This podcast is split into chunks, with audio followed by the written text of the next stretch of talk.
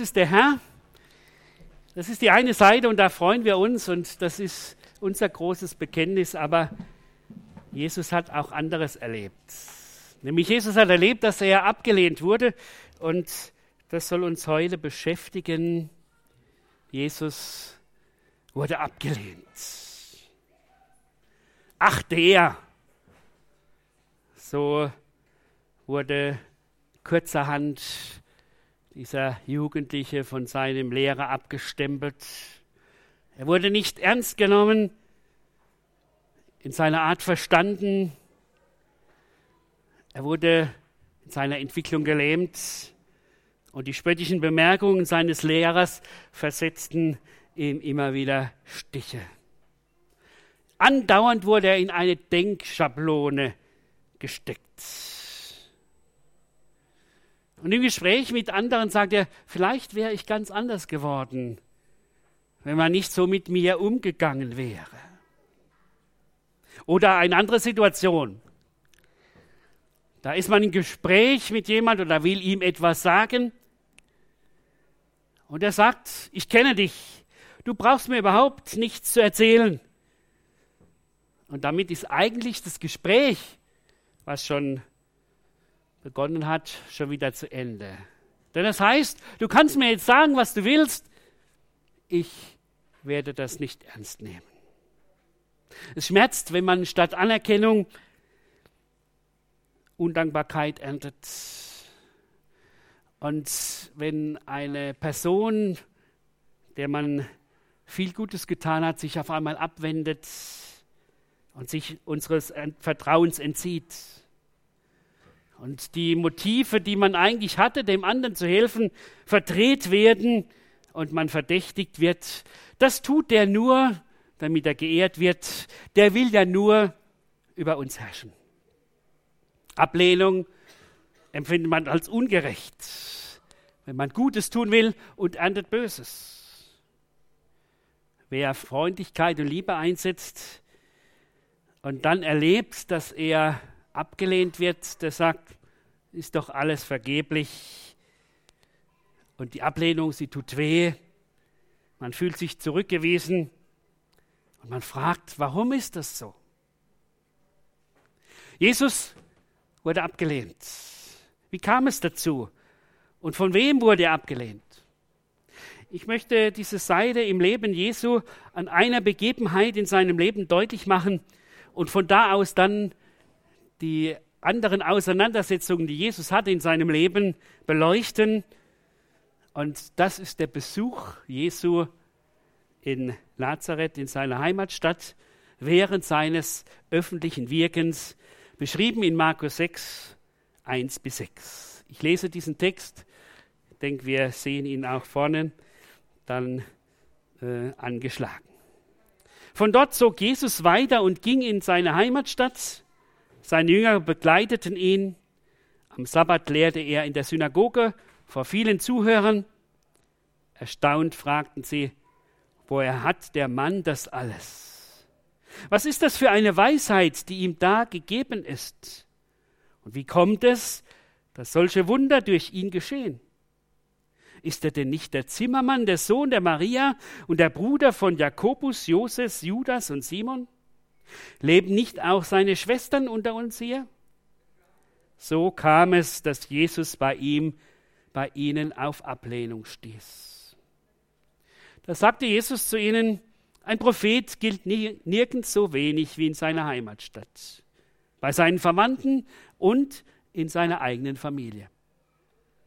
Er konnte dort auch keine Wunder tun, nur einige Kranken legte er die Hände auf und heilte sie und er wunderte sich über den Unglauben der Leute. Jesus zog durch die umliegenden Dörfer und lehrte. Jesus war unterwegs.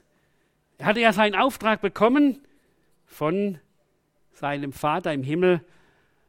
Jetzt war es dran, die Botschaft des Evangeliums weiterzugeben.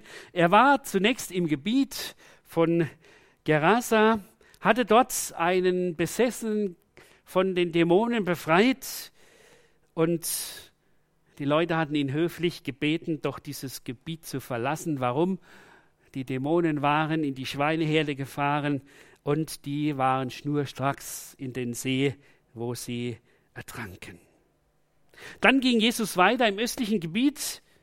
Der See Genezareth war unterwegs und da war eine Frau, die ihn anrührte und mit der er dann ins Gespräch kam, die geheilt wurde von ihrer Krankheit. Und er hat auch eine Tochter des Synagogenvorstehers Jairus auferweckt. Und so kam er nun auf dieser Rundreise nach Nazareth in seine Heimatstadt. Ich denke, auch ihm war es so wichtig, dass er dort, wo er schon so lange lebte, wo sie ihn kannten als den Zimmermann, wo sie ihn kannten als den, der aus der Familie Josef und Maria war, dass er dort das Evangelium weitergeben konnte. Zunächst wird er dort wohlwollend aufgenommen, ja sogar mit einer be gewissen Begeisterung. Denn Jesus predigte in der Synagoge, wie es damals üblich war. Man könnte sich vielleicht so vorstellen, Jesus war dort und sie sagen, Mensch, wenn du jetzt da bist, dann sei so gut und gib uns ein Wort weiter. So war es ja in den Synagogen. Und so hat Jesus angefangen, so lesen wir in Markus 1, dass er sagt, das Reich Gottes ist nahe beigekommen oder beginnt gerade, kehrt nun um und seid offen für das, was Gott euch sagen will. Und er sprach auch davon, das wird im Lukas 4 weitergegeben, dass nachdem er Jesaja 61 gelesen hat, wo vom Knecht Gottes gesprochen wird, der heilen wird, der Dämonen austreiben wird, der die frohe Botschaft weitergeben wird, dass er sagt, das ist jetzt vor euren Augen und Ohren erfüllt. Ich bin sozusagen der Knecht Gottes, der das erfüllen wird. Und so waren die Menschen in Nazareth, sie waren die, die sagten, Mensch, wie toll kann der predigen. Wo hat er denn die Weisheit her? Und wenn wir hören, was der für Wunder getan hat, wie kann der das? Ist das vielleicht der Christus, der Messias, der Gesandte Gottes? Bald. Den kennen wir doch. Den kennen wir doch als Zimmermann, der hat doch bei mir da das Dach gemacht. Und dort hat er einen Träger eingesetzt im Wohnzimmer. Und wir wissen doch, dass seine Mutter Maria ist. Und wir kennen seine Brüder und die Schwestern. Und jetzt will er auf einmal der Messias sein. Da ist doch gar nichts Spektakuläres geschehen, was ihn zum Gesandten Gottes legitimiert hätte. Und studiert hat er auch nicht bei den angesehenen Rabbinen. Zumindest haben wir das nicht mitbekommen. Zwar hat er ein paar Anhänger, die mit ihm sind, aber das ist eigentlich ein erbärmlicher Haufe. Also das zeichnet ihn nicht als Rabbi aus. Was maßt der sich eigentlich an? Wie sollen wir das denn verstehen? Der will uns einfach jetzt etwas vom Reich Gottes erzählen und von Umkehr und so weiter. Wenn der meint, er müsste uns was sagen, dann hat er sich geschnitten. Ach nein, der nicht. Wir würden heute sagen, Schuster, bleib bei deinen Leisten oder Zimmermann, bleib bei deinen Brettern. Und so schlägt die anfängliche Begeisterung in Ablehnung um. Andere, wo er vorher war, die hörten diese Botschaft genau dieselbe. Und sie freuten sich und sie dankten Gott, dass er seinen Messias gesandt hatte. Aber hier in Nazareth, da konnte er nicht landen. Warum? Warum war das so? Die Leute von Nazareth, sie kannten Jesus nur als einfachen Handwerker. Und was machten sie? Sie steckten ihn in diese vorgefertigte Schublade. Jesus Handwerker, Jesus Sohn der Maria. Wir kennen den, wir kennen seine Familie. Das kann nicht der Gesandte Gottes sein. Ja, die eigene Familie verstand ihn nicht. In Markus 3 wird gesagt, als seine Angehörigen erfuhren, was er nun tat, dass er nun öffentlich auftrat, dass er Wunder tat und dass er mit den Pharisäern im Gespräch war und in Streitgespräch war, sagten, äh, gingen sie hin und sagten, wir müssen den zurückholen. Der ist durchgedreht. Der ist von Sinnen. Und später, als Jesus im Laubhüttenfest war in Jerusalem, da kam es auch zu einer Spaltung unter dem Volk. Da hieß es, wer ist denn dieser? Wenn wir seine Worte und seine Taten bedenken, dann müssen wir sagen, das ist der Prophet, von dem schon Mose gesagt hat, ein Prophet wird kommen, der größer ist wie ich. Den sollt ihr hören. Aber da stimmen so ein paar Dinge nicht. Der Messias der wird ein Sohn David sein. Der wird aus Bethlehem kommen. Und der kommt aus Galiläa, aus, dem verrufen, aus der verrufenen Gegend, wo mich Volk war. Aus Nazareth. Was kann aus Nazareth Gutes kommen? So hat er schon damals Nathanael, einer seiner Jünger, gefragt. Nur als dann Jesus ihm sagt, ich habe dich schon da unten unter dem Baum gesehen, da sagt er, Mensch, wenn der sowas weiß, dann bist du der Messias. Aber hier war es so, dass sie sagten, nein, das passt nicht zusammen. Und die einen, äh, da heißt es, es gab eine Spaltung unter der Menge. Die einen hätten ihn am liebsten festgenommen, aber es wagte keine Hand an ihn zu legen. Und dann kamen die Pharisäer. Die Pharisäer, die blickten ja ein Stück weiter durch. Sie erkannten, dass Jesus eigentlich die Wunder, die er tat, dass das Wunder waren, die nur der Messias tun konnte. Er hat zum Beispiel einen, der blind und stumm war, von Dämonen befreit, sodass er nachher sehen konnte und reden konnte. Und das war für die Pharisäer ganz klar, das hatten sie vorher schon alles festgelegt in dieser Zeit, wo Gott nicht so zu ihnen redete, da haben sie festgelegt, was, wie wird es sein mit dem Messias? Sie waren da auf dieser Suche und sagen, ja, der Messias wird das tun, dass er die Möglichkeit hat, Menschen von Dämonen zu befreien, ohne dass er sie vorher angesprochen hat, weil er absolute Macht über sie hat. Was haben nun die Pharisäer getan? Weil sie nicht einsehen wollten, dass Jesus der Messias ist. Sie haben einfach gesagt, der treibt die Dämonen mit dem obersten Teufel, dem Beelzebub, aus. Und damit haben sie sich davon zurückgezogen, dass sie sich auseinandersetzen müssen, dass Jesus der Messias wäre.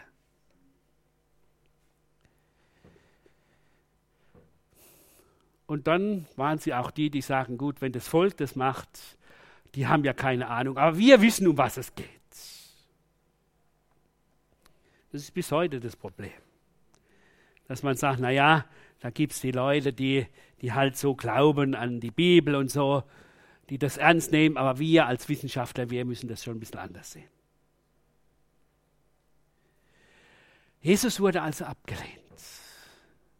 Was war nun die Folge? Wie hat Jesus darauf reagiert? Jesus sagt zunächst mal, ein Prophet gilt nichts weniger als in seiner Heimatstadt. Warum? Man erwartet nicht, dass er etwas dort in der Heimat zu sagen hat. Man sagt, den kennen wir doch, da wissen wir doch, wie der ist. Natürlich war das ein guter Handwerker und er hat sich nicht zu Schulden kommen lassen, aber dass der gleich der Messias sein soll.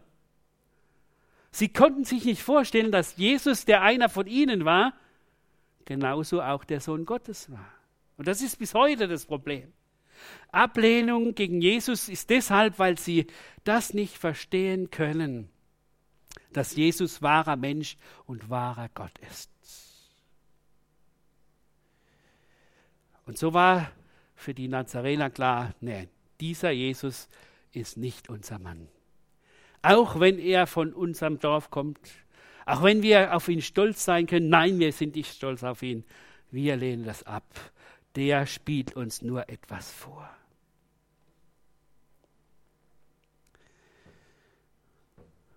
Die Juden, die Jesus erlebt hatten, als er gepredigt hatte und dann die 5000 gespeist hatte, Diese Juden kamen später zurück zu Jesus und Jesus merkte, die wollen nur eines. Die wollen, dass ich jeden Tag zu ihnen komme und sage, komm, gebt mir ein Brot und dann könnt ihr alle was zu essen haben. Sie wollten ihn, so sagt die Bibel, ihn zum Brotkönig machen. Sie wollten ihn sozusagen vor, seinen, vor ihren Karren spannen. Jesus ist dann gut, wenn ich ihn vor meinen Karren sparen kann. Das ist oft auch so eine Denkweise, die viele Menschen haben und nicht auch wenige Christen haben. Aber was sagt Jesus? Jesus macht ihnen klar, es geht um etwas ganz anderes. Ich bin das Brot des Lebens, sagt er. Ja, das bin ich. Ich bin sogar mehr als das Manna, was ihr in der Wüste bekommen habt. Ich bin der, der euch echtes Leben gibt. Und dieses echte Leben könnt ihr nur dann haben, wenn ihr mit mir Gemeinschaft habt. Und Jesus bringt dann diesen Vergleich, damals natürlich sehr schwer für die Juden zu verstehen, dass er sagt, wenn ihr nicht mein Blut trinkt und mein Fleisch esst, könnt ihr nicht Gemeinschaft mit mir haben. Wir können es von Nachhinein verstehen, dass da deutlich gemacht würde, dass Jesus sagt, wenn ihr nicht meine Erlösung annimmt, wenn ihr nicht das vertrauensvoll annehmt, dass ihr ohne mich verloren seid und durch meinen Sühnetod Erlösung habt, dann könnt ihr diese Gemeinschaft mit mir und die Gemeinschaft mit dem Vater im Himmel nicht haben. Aber das ist der springende Punkt. Und da sagten die Juden damals, wegen deiner guten Werke haben wir nichts dagegen. Du kannst Wunder tun, so viele willst. Aber dass du sagst, du bist der Sohn Gottes, du bist mit dem himmlischen Vater eins, das ist Gottes Lästerung. Das wollen wir nicht wahrhaben. Und Jesus, er ist der, der dann nicht nur diesen Nazarenern sagt, ich gelle nichts bei euch, sondern der dann weitergeht. Jesus geht weiter, weil er weiß, ich kann hier nicht mit dem Evangelium ankommen. Es heißt sogar, er konnte dort nur wenig Wunder tun. War er nun gelähmt, weil er abgelehnt war? Hat er jetzt keine Vollmacht mehr, weil es so war, dass die ihn ablehnen? Nein. Es war etwas anderes. Jesus hatte keine Voraussetzung, weil die Herzen der Menschen verstockt waren, die waren zu. Und deshalb konnte er keine Wunder tun, denn Jesus tat Wunder nicht um der Wunder willen, sondern Jesus tat Wunder, um den Menschen zu zeigen, dass Gott sich neu den Menschen zugewendet hat dass er das, was kaputt gegangen ist in der Beziehung mit Gott, wiederherstellt. Und wenn das nicht geschieht, dass man offen ist für dieses Evangelium, dann kann Jesus auch nicht wirken. So geht Jesus weiter. Er beißt sich da nicht fest. Er macht sogar noch ein zweites. Er teilt seine Jünger zwei und zwei ein und lässt sie das Evangelium verkündigen. Vielleicht könnte man da auch sagen, Jesus sagt, gut, wenn später mal die Jünger zurückkommen nach Nazareth, vielleicht ist dann die Möglichkeit, dass sie einen anderen Zugang bekommen zu den meinen. Aber jetzt muss ich erst mal weitergehen. Denke ich für uns auch eine Sache, wo wir manchmal sehen müssen, da wo wir erstmal Ablehnung erfahren, wenn wir das Evangelium weitergeben, dass wir sagen, wir gehen weiter, indem wir aber auf der anderen Seite weiter für die Menschen beten, dass Gott ihnen vielleicht jemand anders schickt, wo sie dann offen sind für das Evangelium. Und nun kommt die Frage, wie wird dieser Text für uns aktuell? Und mir wurde das ganz neu groß bei der Vorbereitung es geht immer wieder um diese eine entscheidende Frage, wer ist dieser Jesus? An dem hängt die Frage der Ablehnung oder der Anerkennung. An dem hängt die Frage, ob ich Erlösung in Jesus empfange oder ob ich diese ausschließe. Wer ist Jesus für mich? Bin ich begeistert von ihm und von dem, was er in seinem Erdendasein getan hat? Da gibt es viele Menschen. Bin ich fasziniert von dem, was er heute noch wirkt, wenn man auf der Straße erzählt, wie Gott in unserer Gemeinde wirkt, dann ist es oft so, dass die Leute sagen, toll, was da passiert bei euch. Aber das heißt noch lange nicht, dass sie sich persönlich angesprochen fühlen. Oder ist es auch für mich beachtenswert, wie Jesus mit seinen Gegnern umgegangen ist? Finde ich seine totale Aufopferung bis zum Tod am Kreuz als eine ganz beeindruckende Sache, aber es berührt mich persönlich wirklich nicht. Und genau da will Jesus einhaken. Jesus will uns persönlich begegnen.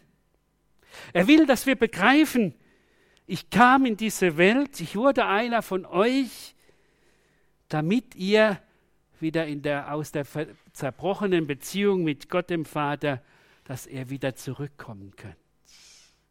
Ich habe unter euch erlebt, gelebt, damit ihr erlebt, Gott will Gemeinschaft mit euch haben.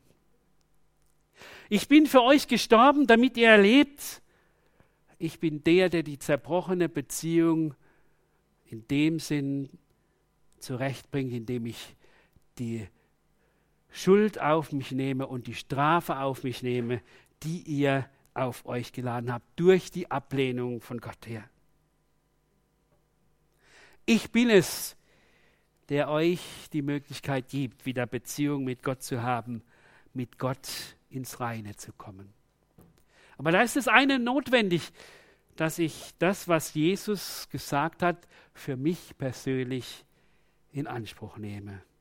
Wenn Jesus in Johannes 3 das damals dem Nikodemus sagt, wer an ihn glaubt, wer an Jesus glaubt, wird nicht verurteilt, wer aber nicht glaubt, ist damit schon verurteilt. Denn der, an dessen Name er nicht geglaubt hat, ist Gottes eigener Sohn.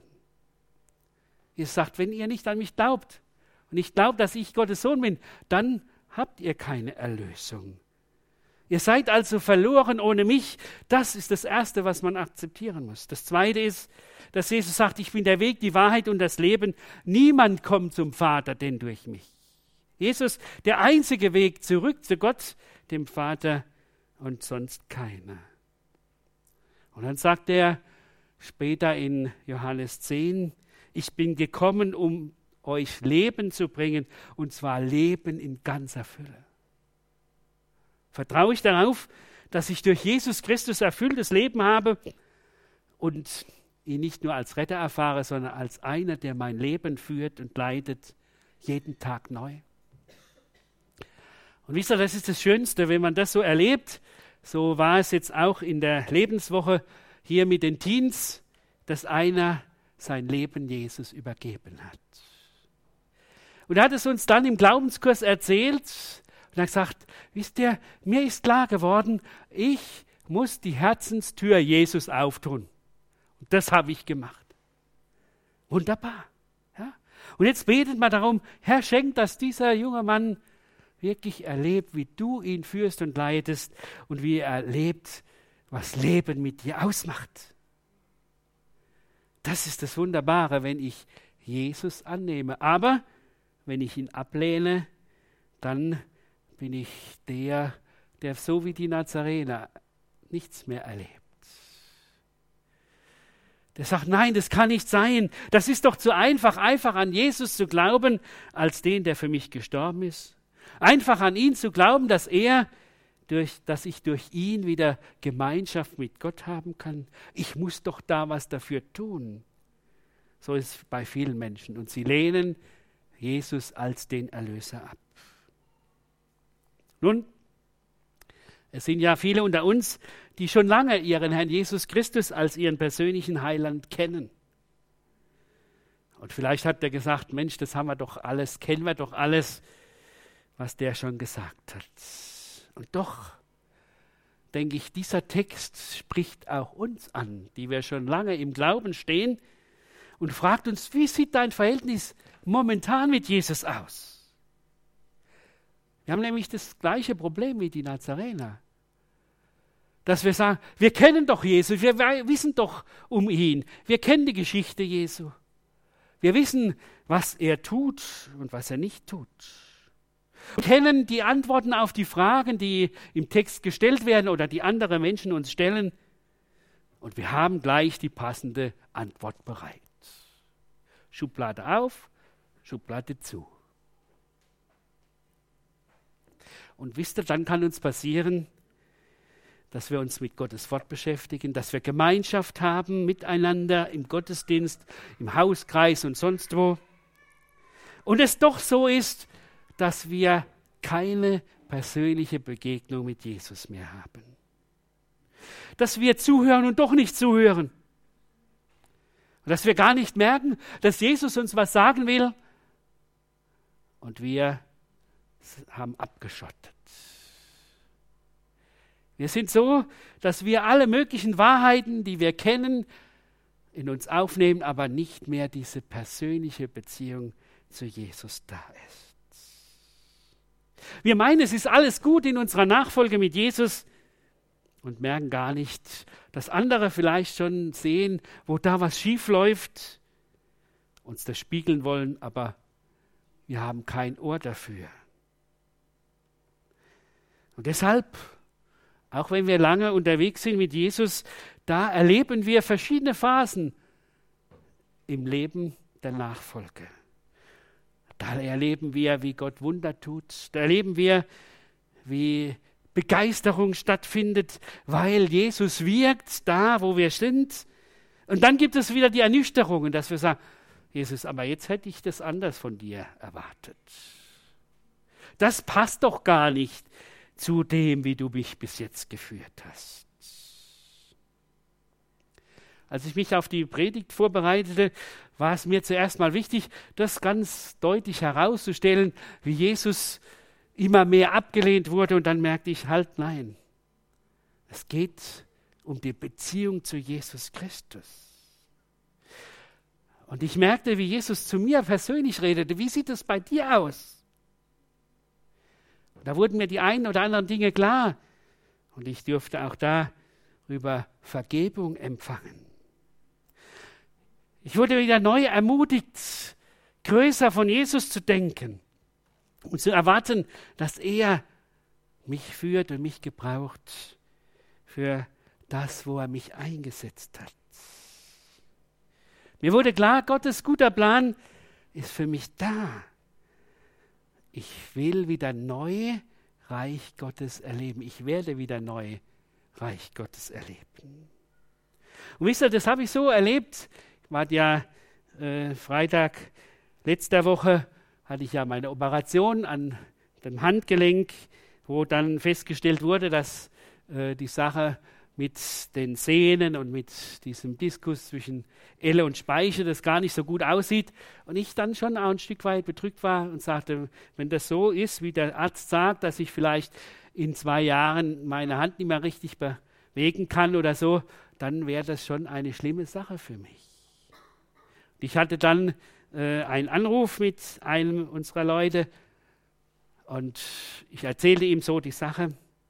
Und dann sagte er, weißt du, ich habe heute Morgen gelesen in der Andacht, dieser Vers, denen, die Gott lieben, müssen alle Dinge zum Besten dienen. Und ich habe das für mich in Anspruch genommen. Ich hatte nämlich heute Morgen auch gerade nicht den, den besten Morgen. Aber ich will dir das jetzt weitergeben und ich denke, das ist für dich genauso wichtig. Und das hat mich aufgeregt. Ich sage, ja, ich will ganz neu in der Abhängigkeit von Jesus leben und erwarten, dass er mich richtig führt. Und das was auf mich zukommen könnte, nicht das Problem ist, sondern dass er einen Weg für mich hat, mit oder ohne Probleme. Nein, er ist der, der mich durchträgt, auch in den Schwierigkeiten und Nöten, die wir haben. Und wisst ihr, ein kleiner Tipp, der uns hilft, wieder neu auf Jesus zu hören, ist der, dass wir, wenn wir eine bekannte Geschichte von Jesus hören, dass wir versuchen, uns mal in eine andere Person hineinzuversetzen als die von Jesus. Also zum Beispiel zu sagen, wir wollen jetzt mal überlegen, warum haben die Nazarener so reagiert. Was war der Hintergrund? Und ich habe es ja euch gesagt, wie es wohl gewesen sein wird. Und wir dann merken, was will denn Jesus uns sagen? Will Jesus uns vielleicht auch sagen, ich bin bei euch in der Heimat, hier seid ihr in der Gemeinde, aber kann ich euch noch was sagen?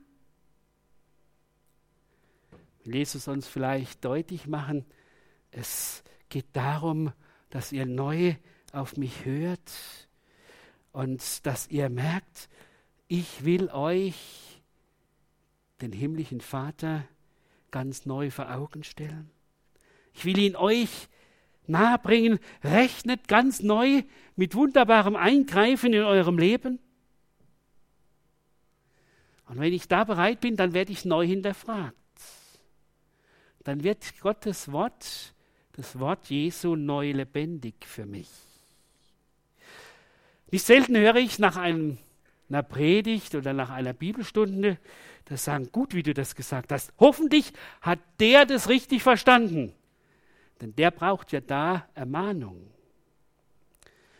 Und ich habe mir versucht, das an ähm, dann zu sagen, hast du Jesu Ermahnung für deine Situation gehört? Ja, auch das sind wir in der Gefahr, Schubladen denken. Statt zu fragen, Herr, wo willst du mich erreichen? Und da, wo Jesus mich neu erreicht, da bekomme ich wieder einen Blick für die Menschen um mich herum. Da merke ich, wo ich wirklich helfen kann, wo wirklich Nöte und Schwierigkeiten sind, wo es gilt anzupacken. Und nicht die anderen Menschen einfach in eine Schublade zu stecken und dann ärgerlich zu denken, habe ich es doch gewusst, das muss doch so ausgehen. Gottes Wort Jesus fordert uns heraus, weil er Gottes Wort ist. So wird es uns in Johannes 1 gesagt, am Anfang war das Wort und das Wort war bei Gott und das Wort war Gott.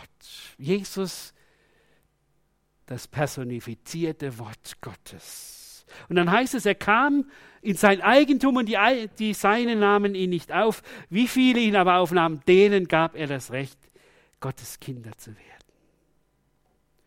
gerade als Menschen, die meinen, schon alles vom Glauben zu wissen, sind wir gefährdet, am Eigentlichen vorbeizugehen. Ich will das an einem Beispiel deutlich machen aus der Bibel. Da war der reiche Jüngling. Er kommt zu Jesus und hat diese Frage, was muss ich tun, um gerettet zu werden? Meistens legt man das so aus, ja, der Mann war nicht so ganz sicher und deswegen kommt er zu Jesus und will nun wissen, was ist das Richtige. Man könnte aber auch, wenn man das jetzt anders sieht, sagen, kommt er zu Jesus, um nicht sich eigentlich ein Lob abzuholen. Denn Jesus sagt ja dann, haltet die Gebote und dann ist es in Ordnung. Da sagt er, ja, das habe ich schon von Geburt an getan, sozusagen. Von Jugend an. Kommt wie aus der Pistole ge äh, geschossen. Jesus, du kannst mir jetzt mal auf die Schulter klopfen. Ich bin gut dabei. Und was merkt Jesus? Jesus merkt ein ganz anderes Problem. Sein Problem war, dass er an sein Geld gebunden war. Und deswegen sagt er, verkauf alles und folge mir nach. Dann bist du der, der verstanden hat, was Reich Gottes bedeutet. Und dann geht dieser Mensch traurig weg. Das war ihm zu viel. Deshalb hat er Jesus abgelehnt. Und dann heißt es noch so schön, Jesus gewann ihn lieb und er war traurig, dass dieser Mann nicht bereit war, da wo Jesus auf die wunde Stelle seinen Finger gelegt hat, sich es sagen zu lassen. Und die Jünger sind ganz erstaunt und sagen, Mensch, was ist denn da los? Wer kann denn selig werden, wenn dieser arme Reiche da erstmal alles verkaufen muss, dass er selig wird? Und dann sagt Jesus, das ist bei Menschen unmöglich denn wir sind gebunden am irdischen. Aber Jesus will uns frei machen davon und uns zum himmlischen führen.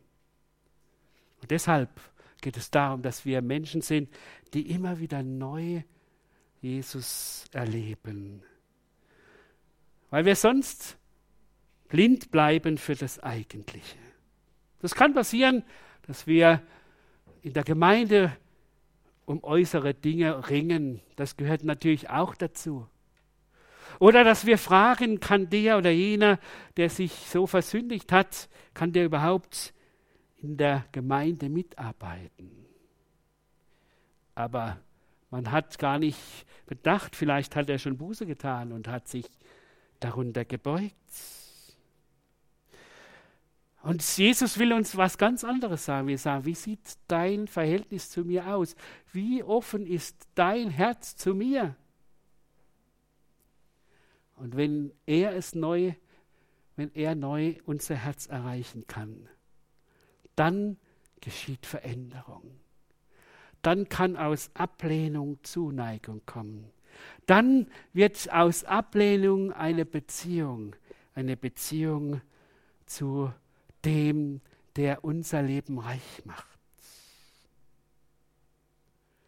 Dann geht es nicht in erster Linie darum, dass wir sagen, wenn Jesus der Herr ist, dann muss er das und das in meinem Leben tun. Sondern dann geht es darum, ich bin bereit, mich führen zu lassen von meinem Herrn, so wie er mich führt. Und er führt mich recht. Nicht nur Jesus erfährt Ablehnung, auch wir erfahren immer wieder Ablehnung, wenn wir unterwegs sind, um das Evangelium weiterzugeben. Und Jesus hat es seinen Jüngern nicht verschwiegen und hat ihnen gesagt, wenn die Welt euch hasst, so wisst, dass sie mich auch vor euch gehasst hat. Wenn sie mich verfolgt haben, werden sie auch euch verfolgen. Wenn sie mein Wort gehalten haben, werden sie auch das eure gehalten. So in Johannes 15, Vers 18. Ablehnung erleben wir, weil es so ist, dass Gott dem Menschen die Freiheit gibt, auf seine Botschaft, auf sein Evangelium so oder so zu reagieren. Mit Ablehnung oder mit Zuwendung. Ich denke, das wird jetzt auch in dieser Situation, wenn wir miteinander oder wenn ihr dort im Sportscamp diese Menschen äh, versucht zu erreichen, wird es auch so sein. Die einen, die Zuwendung haben und die anderen, die das ablehnen werden. Und da ist es notwendig, und so ist es auch in unserem Leben, egal wo wir sind im Alltag, dass wir solche sind, die dann uns nicht beleidigt zurückziehen, sondern die bereit sind zu sagen, ja, ich will gerade in diesem Härtetest, wenn ich abgelehnt werde, dann will ich sehen, habe ich wirklich die Liebe von Jesus, auch wenn mich einer ablehnt. Stehe ich wirklich zur Wahrheit, auch wenn die belächelt wird?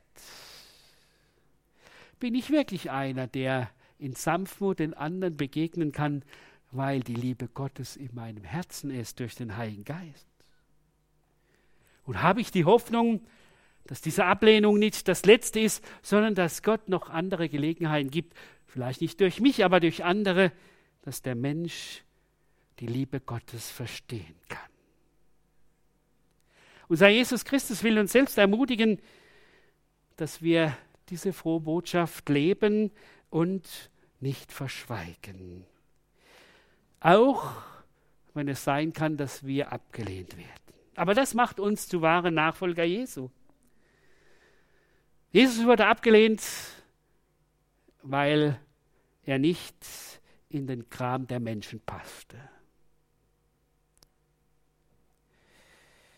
Weil er unverblümt die Wahrheit sagte. Und wir wollen solche sein, die Jesus in unseren Kram lassen, dass er nämlich aufräumen kann, dass er zurechtbringen kann, dass er verändern kann. Und wir wollen solche sein, die anderen mit der Liebe Jesu begegnen, trotz Ablehnung. Wir wollen beten.